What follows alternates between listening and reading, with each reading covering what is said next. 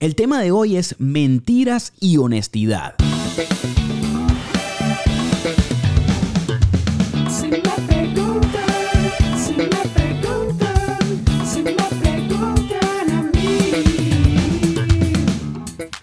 Bienvenidos a otro episodio de Si me preguntan a mí, el podcast donde nadie me ha preguntado nada, pero yo me siento libre de expresar mi opinión acerca de una diversidad de temas que no vas a encontrar en ningún otro lugar más que en este podcast. Mi nombre es Andrés Acacio y si me preguntan a mí, es tiempo ya de que comencemos. Mentir y decir la verdad al mismo tiempo.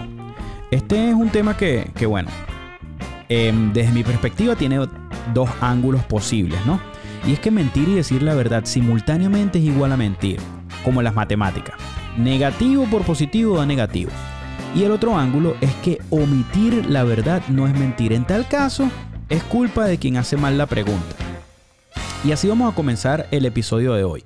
Es una idea que puede quedar más clara cuando te das cuenta de que probablemente todos lo hemos hecho. Y me refiero a mentir. ¿Y por qué? Fíjate que según un artículo que fue del que me inspiré para poder hablar en este episodio, un ejemplo clásico es el de cuando nuestras madres nos preguntan si habíamos hecho la tarea escolar y le respondías que habías hecho un trabajo para la clase de literatura. Eso podía ser verdad, pero no responde a la pregunta. Ese trabajo podías haberlo hecho hacía mucho tiempo y tu madre haber sido engañada con una afirmación verdadera. Tal vez no habías empezado a hacer nada. Y aquí, fíjate que, que como, como, como se convierte en algo que. en algo interesante cuando te pones a pensar que a partir de una afirmación verdadera, pudieras estar también diciendo una mentira que pudiera sacarte de alguna situación en la que mm, la respuesta real te podía meter en aprietos, ¿no? Y a ver, y para no ponerme tan complicado, voy a tratar de hacer un ejemplo bien criollo. Es como si tú estuvieras en tu casa, ¿ok? Y de repente alguien te pregunta si tú te comiste la torta que estaba en la nevera. En efecto, tú te la comiste, pero la respuesta que tú le das a esa persona para desviar em, la, la sospecha, ¿ok? Es, mira, yo fui a hacer mercado, por ejemplo, o yo estaba haciendo una cola para comprar pollo, y- y eso puede ser verdad. A lo mejor tú estabas en una cola, este, no para comprar pollo, pero, pero para echar gasolina, qué sé yo. Y eso aún así no significa que no haya sido tú quien se comió la torta. Lo que tú estás haciendo es este, utilizar una verdad de algo que sucedió para responder lo que no te están preguntando, em, tratando de que esto te, exima de la responsabilidad que sugería la respuesta correcta, ¿no? Que es la respuesta verdadera que tenía la pregunta que te estaban haciendo, que si te comiste o no la torta, y si tú te la comiste, decir, sí, me, sí me la comí. Ajá, bueno, se prendió el zaperoco. Pero como tú este, estás mintiendo y diciendo la verdad al mismo tiempo, tú le dijiste que tú estás haciendo una cola para la gasolina. Ahora, tú no le estás diciendo que no te la comiste. Entonces, en teoría, como que no estás diciendo mentira. Pero ahí es a donde vamos. Esta es una técnica que hay muchas personas que han masterizado, ¿ok? Y entre ellos, quienes más destreza tienen utilizando esta, técnica son los políticos. Y así es como quiero comenzar el, episodio, porque me pareció súper interesante todo esto y me trajo una profunda reflexión. Porque algo de lo que yo siempre me jacté y hablé este, con mucha gente y de lo cual yo me sentí orgulloso era que yo era una persona muy honesta. Una persona que decía pocas mentiras. Y qué alejado estaba yo de la realidad porque yo soy súper mentiroso. A ver, y no... Y es por lo que les voy a comentar a continuación y les explico. Fíjense que em, engañar diciendo la verdad es algo omnipresente en la sociedad actual. Mentimos todo el tiempo, aunque mentir requiera más esfuerzo mental que simplemente decir la verdad. Dice el artículo, y cito, en 1996 la investigadora Vela de Paulo incluso lo cuantificó. Encontró que mentimos una o dos veces al día y lo descubrió pidiéndole a un grupo de personas que anotara cada vez que lo hacía durante una semana, incluso cuando era con buenas intenciones. De los 147 encuestados en su estudio original, solo 7 dijeron que no habían mentido. Muchas de las mentiras eran bastante inocentes y hasta amables, como le dije que estaba muy guapa aunque pensé que se veía fatal. yo creo que los siete que dijeron que no habían mentido, o, son, o se les olvidó las mentiras que dijeron, o fueron más mentirosos que los demás porque no dijeron que, que, que- A ver, aquí hay una paradoja enorme, ¿no? O sea, ellos eran más mentirosos que los que dijeron la verdad, aunque ellos aceptaron que habían dicho mentiras, lo cual los había convertido en mentirosos, pero estos que no aceptaron que habían dicho mentiras quedaron como unos honestos, pero ante los ojos de Andrés Acacio, que es quien está leyendo el artículo, estos son unos mentirosos también. Entonces todos son mentirosos entre esos 147, incluso hasta la investigadora Vela de Paulo, ¿ok? Porque esa también dice sus mentiras, no nos vamos a caer a cuento. Entonces, bueno, ¿Por qué este artículo me trajo a, una profunda reflexión? Porque yo me puse a, a analizarme y yo dije, bueno, yo digo varias mentiras al día. Yo normalmente le digo a la gente cuando estoy conociendo a alguien, un placer, Andrés Acacio. O Andrés Acacio, mucho gusto. Y realmente no me da mucho gusto nada conocer a esa persona porque es una persona que probablemente sea alguien que yo no vuelvo a ver más nunca, o es una persona que me cayó mal, o X, o, realmente no, no me da un placer. O sea, un placer para mí es comer con hambre, por ejemplo. Pero uno le dice esa mentira porque socialmente es la forma aceptada de cómo tú, eh, a ver, de cuáles son las palabras que uno utiliza cuando uno está conociendo a alguien por primera vez. Aunque si lo estás conociendo es porque es por primera vez, ¿no? Pero bueno. Este. mm, em, sí, porque uno no dice nunca, no lo volví a conocer. O cuando lo conocí por tercera vez fue cuando me di cuenta que tal cosa. Así que por eso, bueno, por eso digo que, que es redundante decir conocer por primera vez. Pero sí, entonces esa es una mentira que yo digo. Y la digo probablemente todos los días.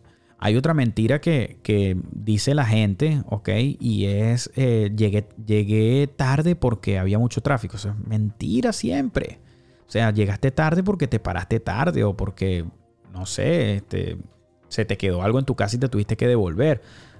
Hay un montón de, razones por las cuales las, per- las personas llegan tarde a los sitios y todo el tiempo están buscando una excusa que sea más aceptable que la irresponsabilidad verdadera por la cual terminaste llegando tarde al sitio, ¿no? Y, es lo que, lo que a mí me, llamó la atención porque yo decía, wow, soy un mentiroso también. Y es triste porque, como les decía, siempre me jacté de, de haber sido una persona súper honesta y no soy honesto nada, soy un mentiroso igual.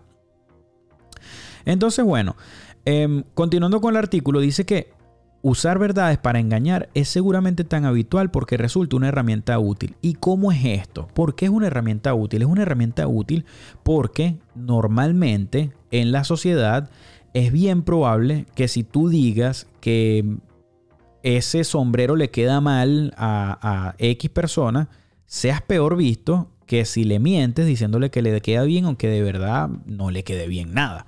Entonces, eso es, es una, es una situación que es hasta contradictoria, ¿no? Porque si te pones a ver, o sea, ¿está realmente aceptado el hecho de mentir cuando es para fines políticamente correctos?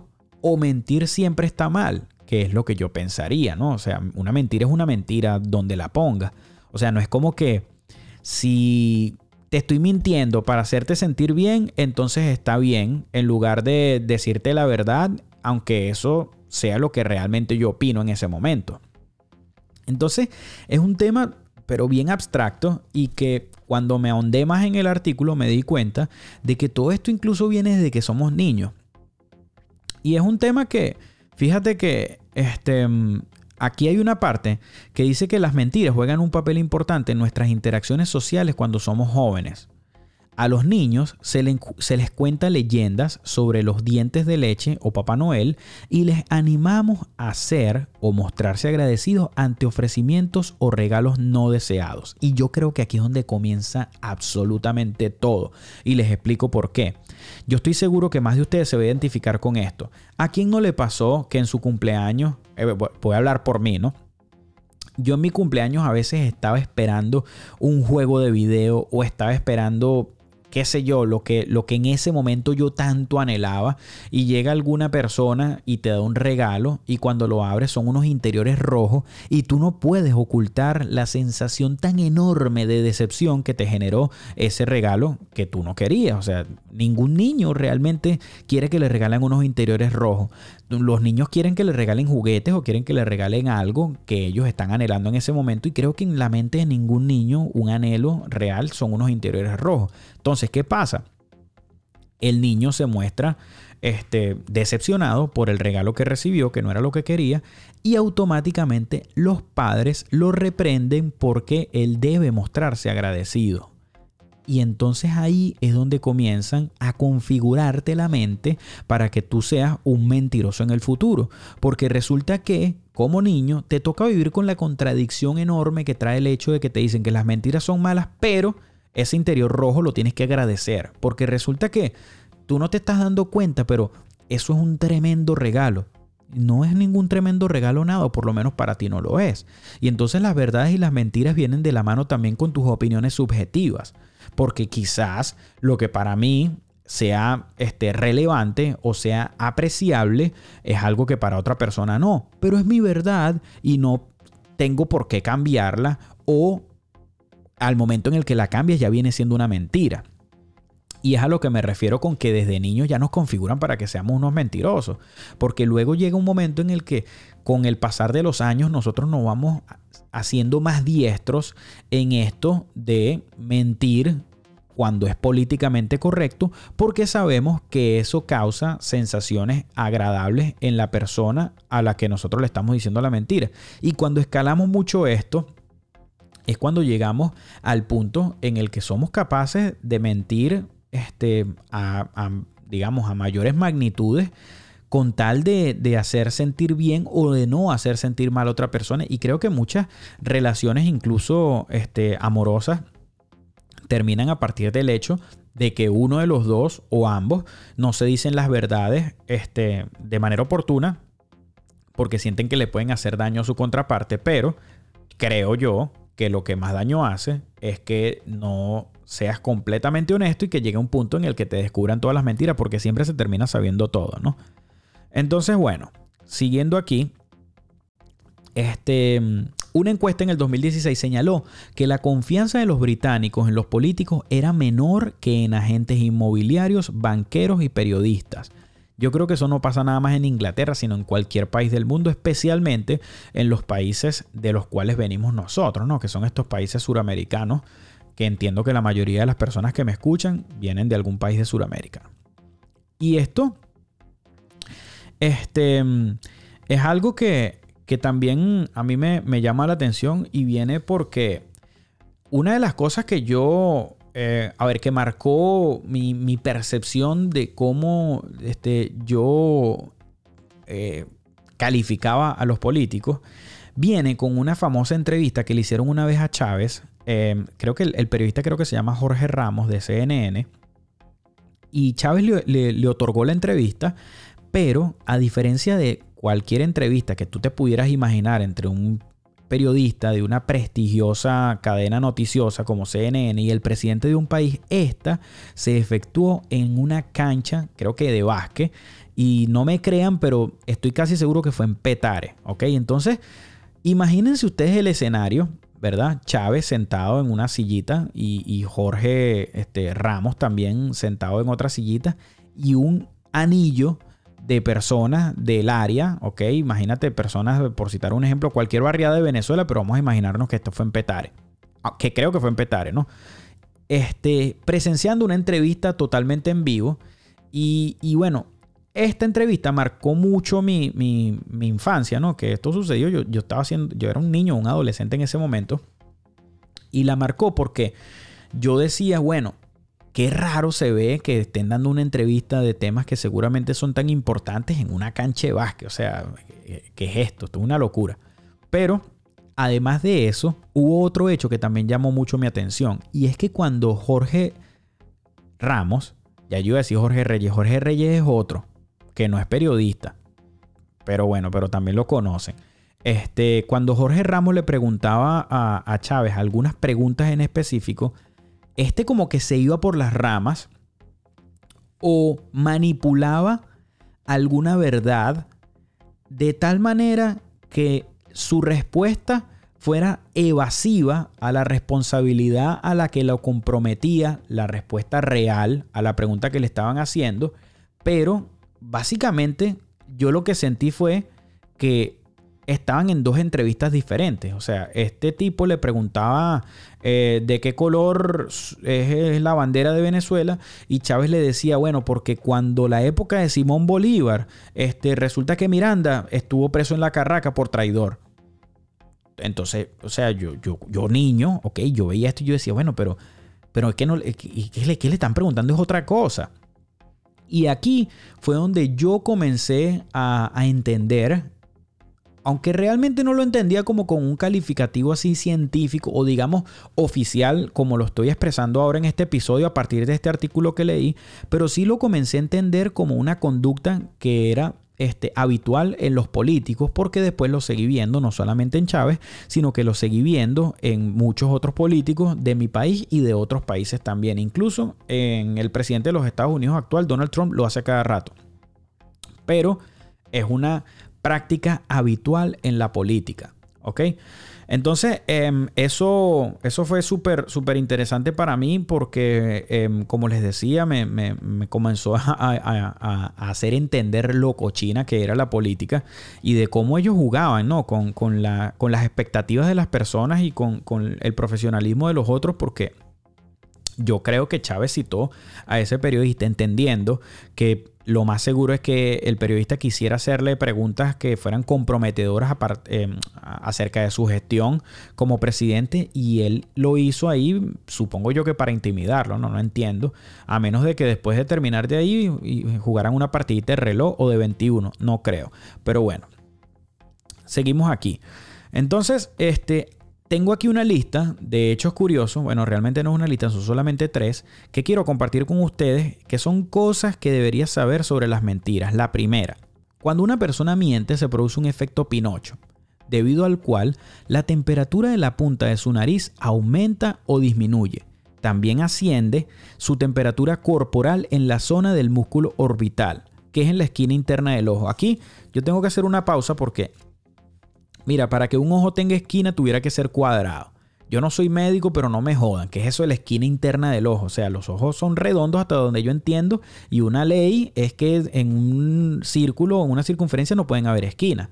Pero bueno, ahí dice eso. Yo creo que se, se referían a, a, un extremo ¿no? del ojo. Pero bueno, ok, ahí dice la esquina interna del ojo. Bueno, estoy leyendo textual y dice que según una investigación realizada por la Universidad de Granda con ayuda de termografía, que es una técnica basada en la detección de la temperatura de los cuerpos. Esto este, me pareció interesante porque aquí yo me puse a pensar en que será que eh, le pusieron el efecto Pinocho después de que salió la película, o sea, salió la película, hicieron el estudio y le pusieron Pinocho por Pinocho el muñeco de madera. ¿O será que a Pinocho le pusieron Pinocho porque el estudio arrojó este nombre. No sé, tengo mi duelo, voy a investigar. Porque me dejó curioso ese hecho. El otro hecho curioso es que decir la verdad mejora la salud física y mental de las personas. Según un estudio titulado Ciencia de la Honestidad y dado a conocer en la última convención anual de la Asociación Americana de Psicología, por término medio, se estima que un norteamericano miente 11 veces cada semana. En los experimentos con más de un centenar de personas, Antita y Kelly y sus colegas de la Universidad de Notre Dame comprobaron que si se les pedía que redujeran el número de mentiras, transcurridas 10 semanas su salud física y mental había mejorado notablemente. Así que si te sientes mal, no es que te sientes mal, es que eres un rolitranco de mentiroso y tienes que dejar la mentira para que se te quiten todos los achaques que tú tienes. Eh, bueno, no sé qué decirte, pero este, probablemente hay algunos por ahí que está este, bien complicado de salud, pero bueno, pero es por mentir. Aunque viéndolo de esta manera, probablemente este, Chávez se termina muriendo es por mentiroso, ¿no? bueno, no sé, puede ser. Pero, pero bueno, interesante el, el, este hecho curioso. El tercero es que los cambios en la fisiología gástrica podrían proporcionar un método que los polígrafos clásicos podrían proporcionar un método mejor que los polígrafos clásicos para distinguir quién miente de quién dice la verdad. Según estudio de la Universidad de Texas que ha identificado un vínculo directo entre el acto de mentir y el aumento de las arritmias gástricas. Los científicos emplearon simultáneamente electrocardiogramas para el corazón y electrogastogramas para el estómago y así detectar cuando alguien está mintiendo. Yo igual no creo que esas ganas de vomitar que te entran así como que de repente este, sean porque estás diciendo una mentira. O tal vez sí te estás mintiendo a ti mismo y lo que estás es preñadísima y bueno, tú quieres pensar que, que, que no, que, que lo que tienes es mal de páramo. No, olvídate de eso. Entonces, bueno, este... Hubo, hubo como que varias cosas que, que me, me traen a mí a una conclusión acerca de este artículo y es que solamente ha habido una persona visionaria con este tema y es Olga Tañón con su tema mentiroso, que eso fue un batacazo, ¿no? Y quién no bailó mentiroso.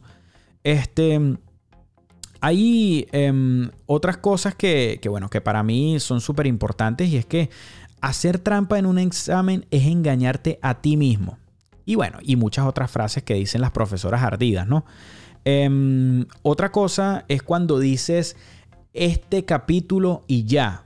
No es, eso es mentira que es este capítulo y ya. Realmente tú vas a terminar de ver cuando mínimo la temporada completa en Netflix. Y es por eso a veces que terminas diciendo la mentira que supuestamente dicen que es piadosa de que llegaste tarde porque había mucho tráfico. Llegaste tarde porque te acostaste a las 5 de la mañana viendo Netflix.